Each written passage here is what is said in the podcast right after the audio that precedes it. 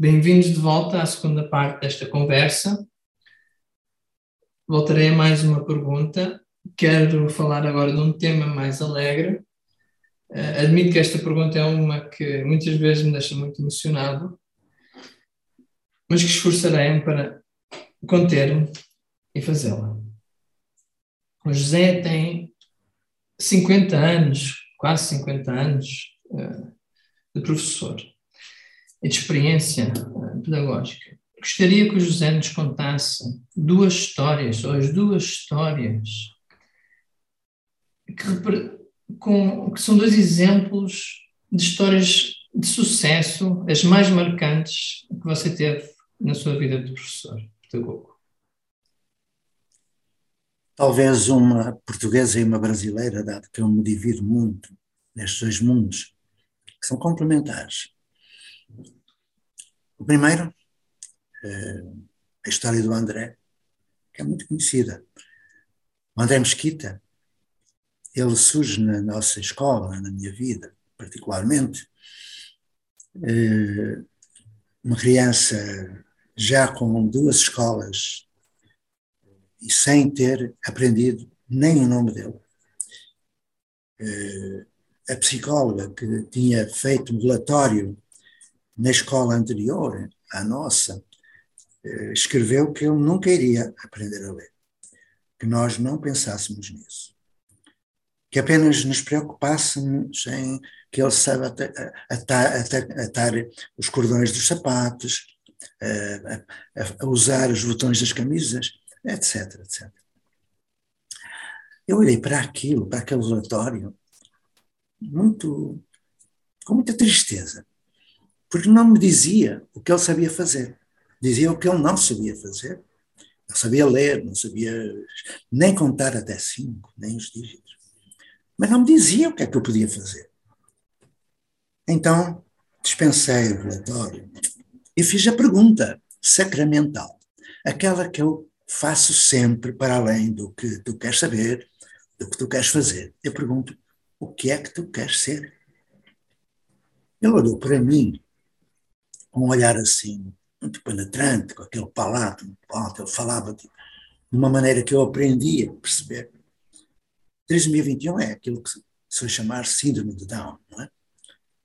E, e a ponta recebia muitos. Nós chegámos a ter metade dos alunos diagnosticados com síndrome de Down, paralisia cerebral, espina bífida, autismo, surdez. Era uma, um, um, conjunto de jovens que foram atirados fora das outras escolas. E a escola da Ponta acolhia. Então, quando eu lhe perguntei o que ele queria ser, ele me perguntou se poderia dizer. Eu posso dizer o que eu quero ser? Repara bem. Não lhe perguntei o que é que quer ser quando fores grande. Isso é um insulto para uma criança. A criança quer ser. Ele perguntou-me se poderia perguntar, porque já lhe tinham destruído a curiosidade, já o tinham impedido de perguntar, já lhe tinham coartado toda a possibilidade de ser. O que é que tu queres ser? Quando ele disse que ele podia dizer, ele olhou e disse: O que eu quero ser é guarda-redes. Guarda-redes de futebol. Bom, esse jovem com trisomia 21, que estava dado como perdido para a aprendizagem, em dois ou três anos, não me recordo agora, ele completou o ensino básico. Fez um técnico profissional. E quando Portugal ganhou o Campeonato Europeu de Futebol de Salão, em 2018, da final com a Itália, o guarda-redes da seleção nacional portuguesa era o André Mesquita. Hoje ele tem a medalha de ouro do Conselho, é um cidadão ilustre, é um homem realizadíssimo, participa das assembleias de freguesia de uma forma que outros, eh, sem a, sem a marca da diferença, não conseguem, tem uma argumentação bem objetiva. Eu iria falar um pouco mais dele, mas como pediste dois exemplos, vou passar ao segundo. Mas antes de passar ao segundo, deixa permite que eu faça ainda uma, uma pequena descrição. Quando o André passou pela Escola da Ponte, eh, nós só trabalhávamos até ao quarto ano, que era o obrigatório, não é? Ele teve de sair da ponte para ir para uma outra escola, para o quinto ano.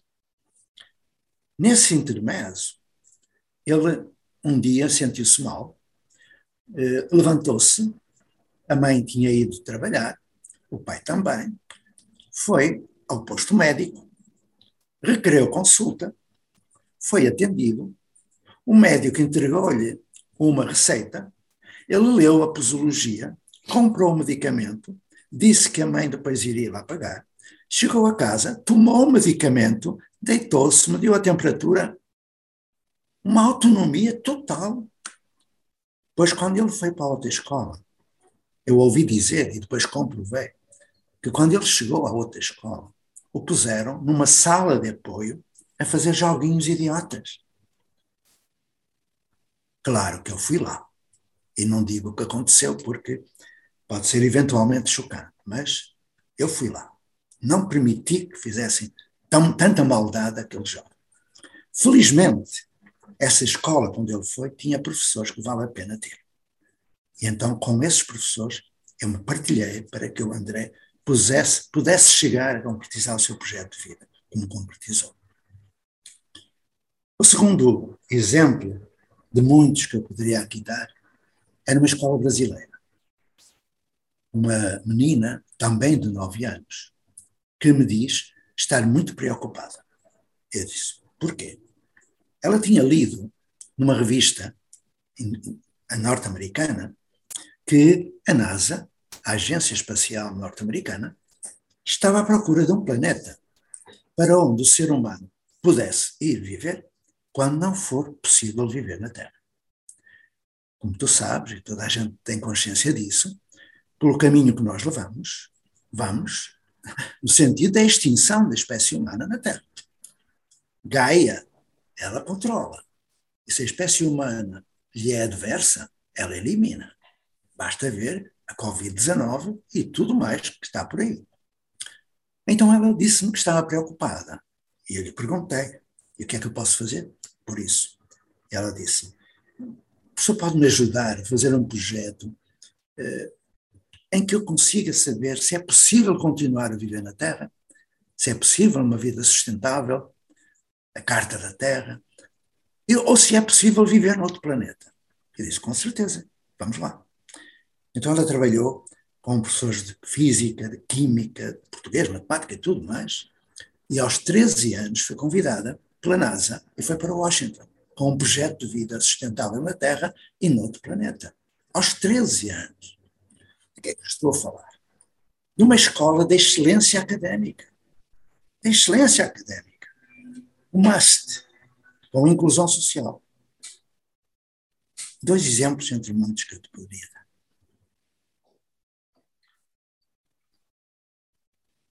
Como vêm, histórias muito emocionantes uh, que me tocam sempre. Próxima pergunta que eu gostava de partilhar consigo e pedir a, a sua opinião é então que me descreva que tipo de escolas então é que nós precisamos para o futuro. Uma escola do século XXI, não é?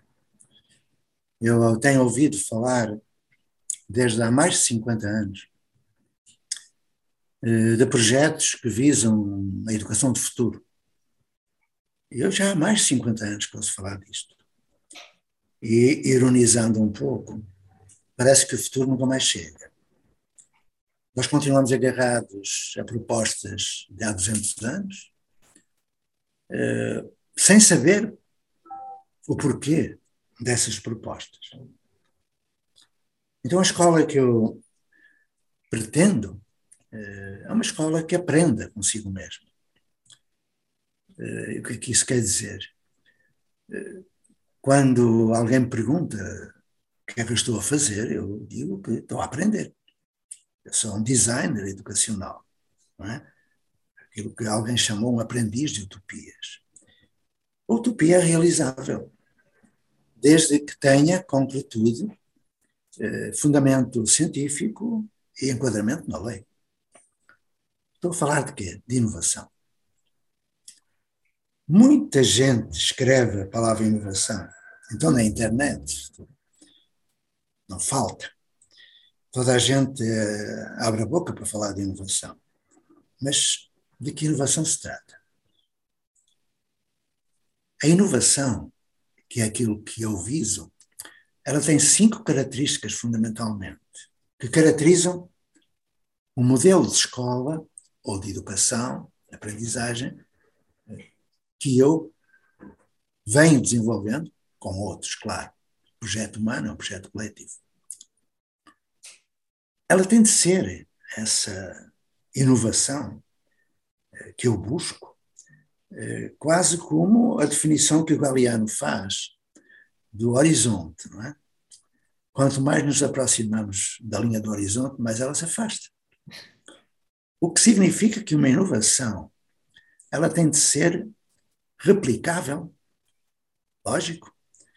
Se for um projeto isolado, uma escolinha isolada, é difícil de, de resistir, não é? Por melhores que sejam os professores.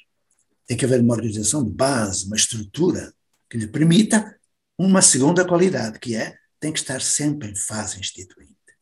Não pode parar de se transformar. O ser humano é um ser incompleto. Nós somos considerados na, na incompletude. Ou seja, estamos em permanente projeto, a título pessoal. Então, estar em fase instituinte é característica da escola do século XXI, que não para de aprender. Outra, que seja útil. Porque se nós temos uma escola muito bonita por fora, muito equipada por dentro, mas que não garante o direito à educação, não quero, não é inovadora.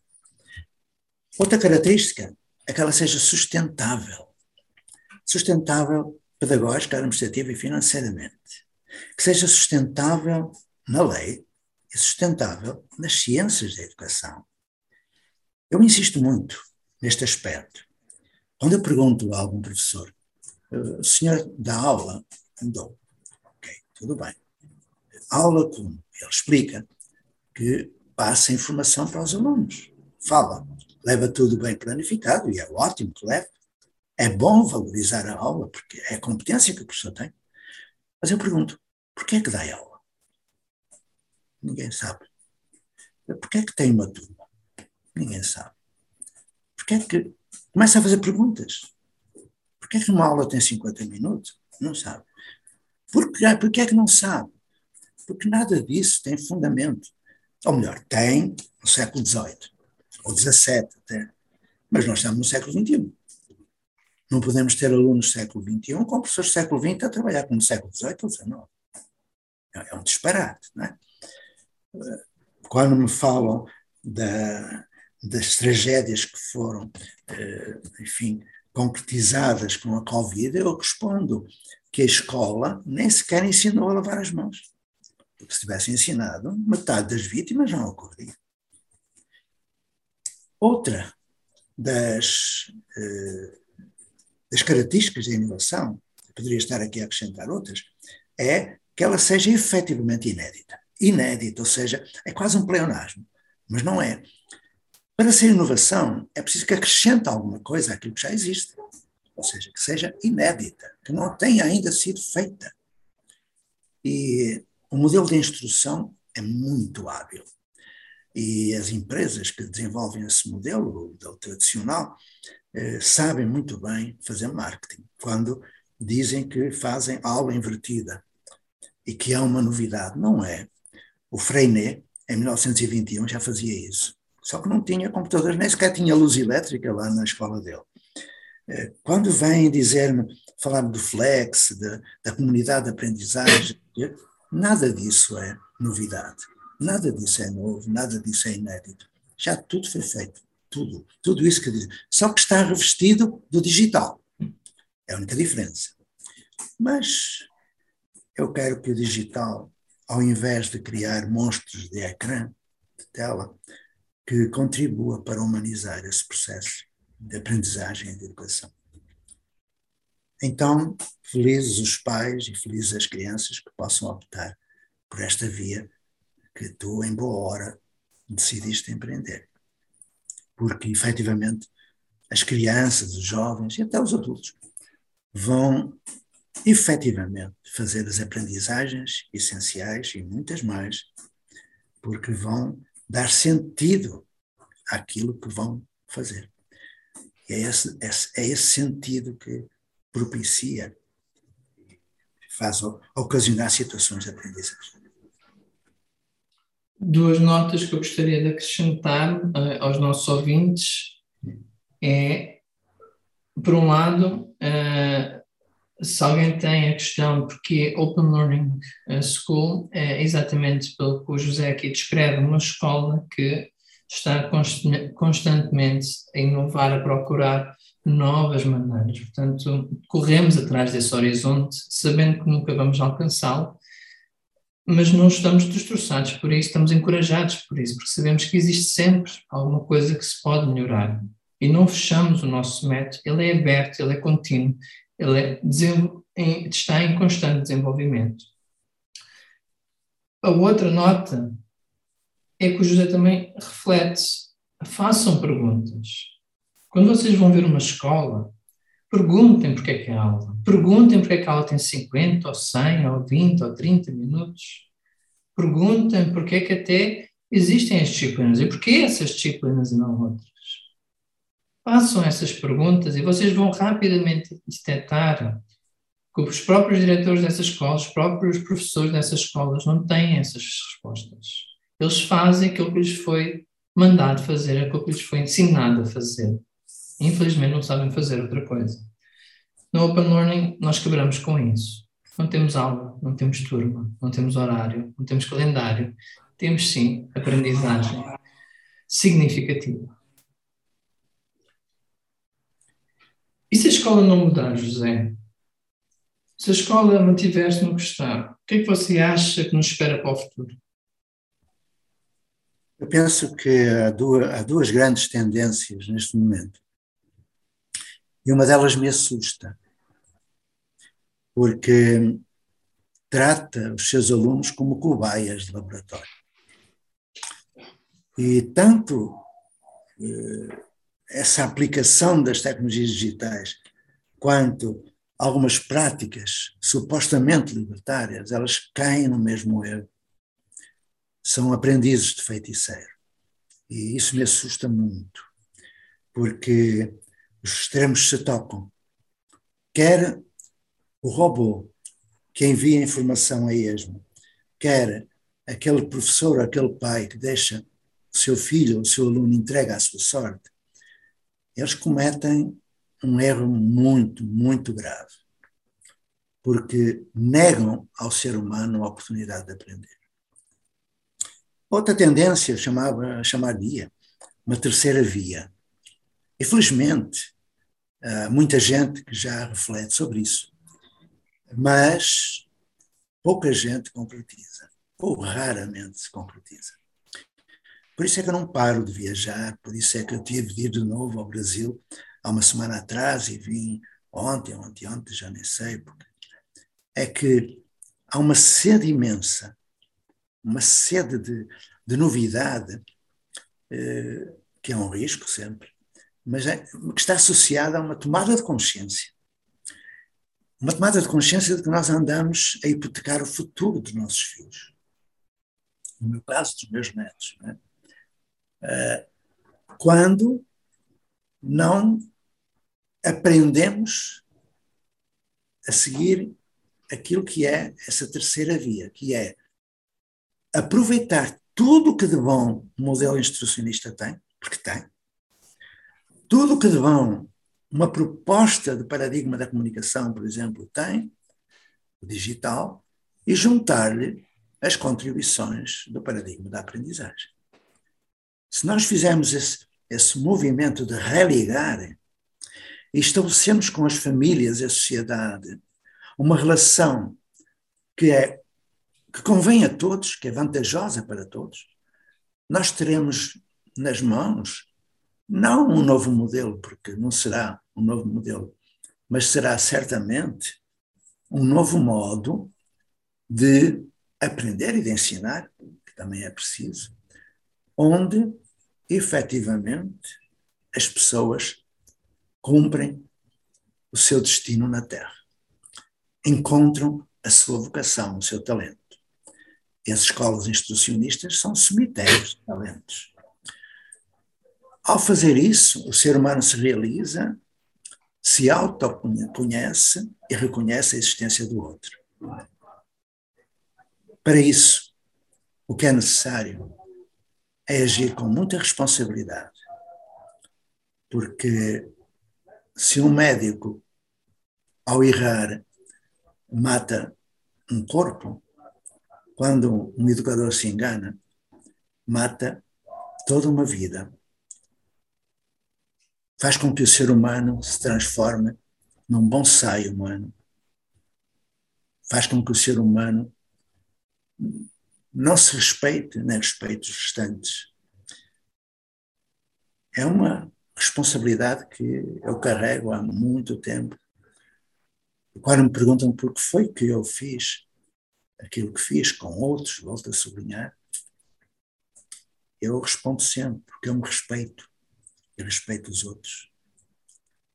Porque eu me respeito, porque o ser humano não tem que cumprir um, um destino que lhe é estabelecido externamente. Tem de saber estar com os outros, mas cumprir o seu próprio destino. Enfim, eu parece, parece um pouco fatalista ou pessimista, mas não é verdade. Um educador não é otimista, ele é esperançoso. O otimismo é da natureza do tempo e a esperança é da natureza da eternidade. E quando me convidas para participar do projeto Open Learning, se eu aceitei o convite foi porque acredito. Acredito que, sendo tu um pai preocupado com o futuro dos seus filhos, sejas referência para aqueles pais que se preocupam com o futuro dos seus filhos. A mim me compete, como trabalhador da educação, ajudar a cumprir esses projetos de vida.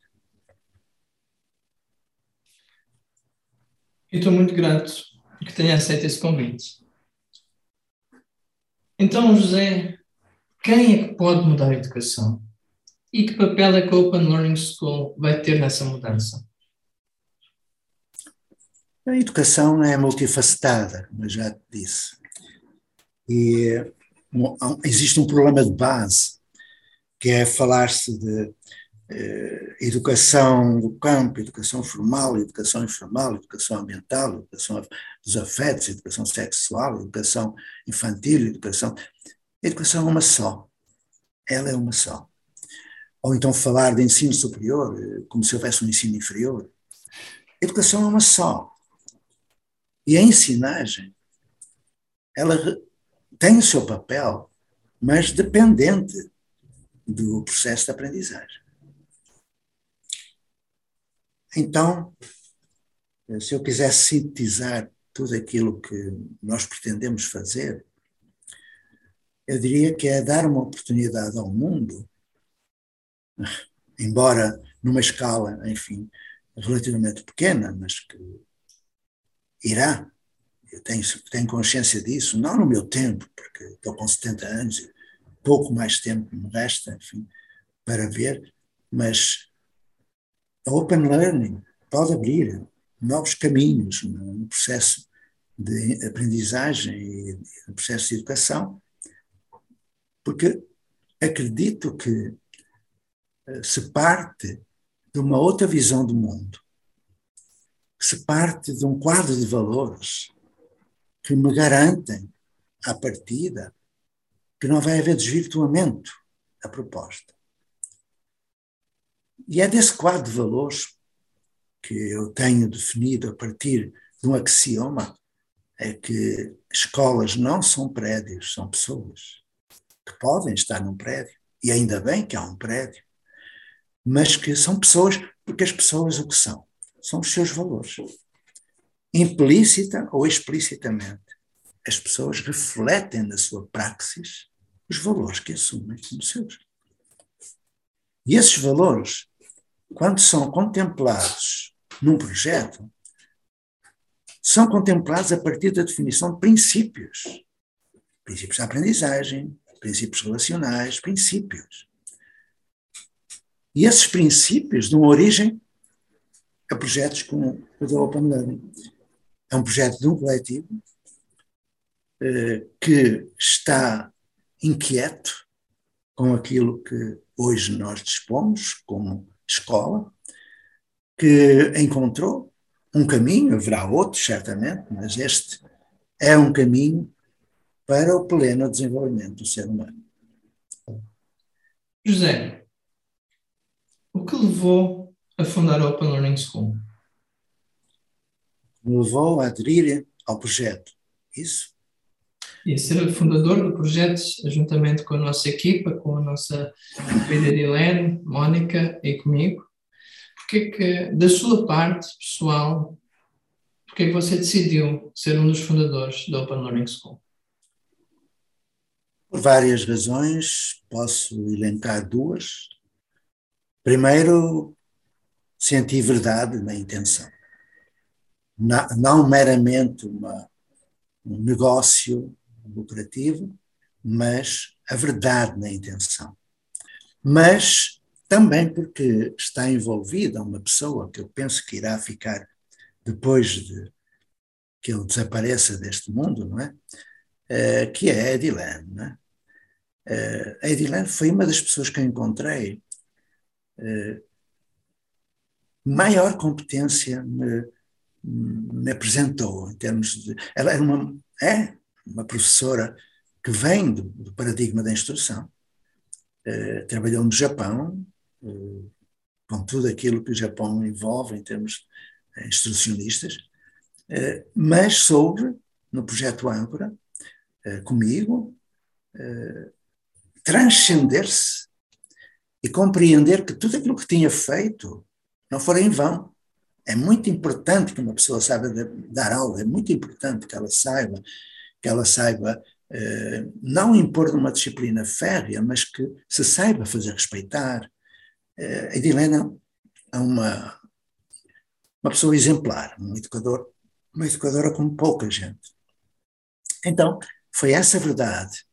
E ter como, eh, digamos, operacional maior uma pessoa como a Edilene, que cresceu muito desde 2011, que me fez realmente eh, participar do projeto, porque de outro modo eu não, não poderia, não é?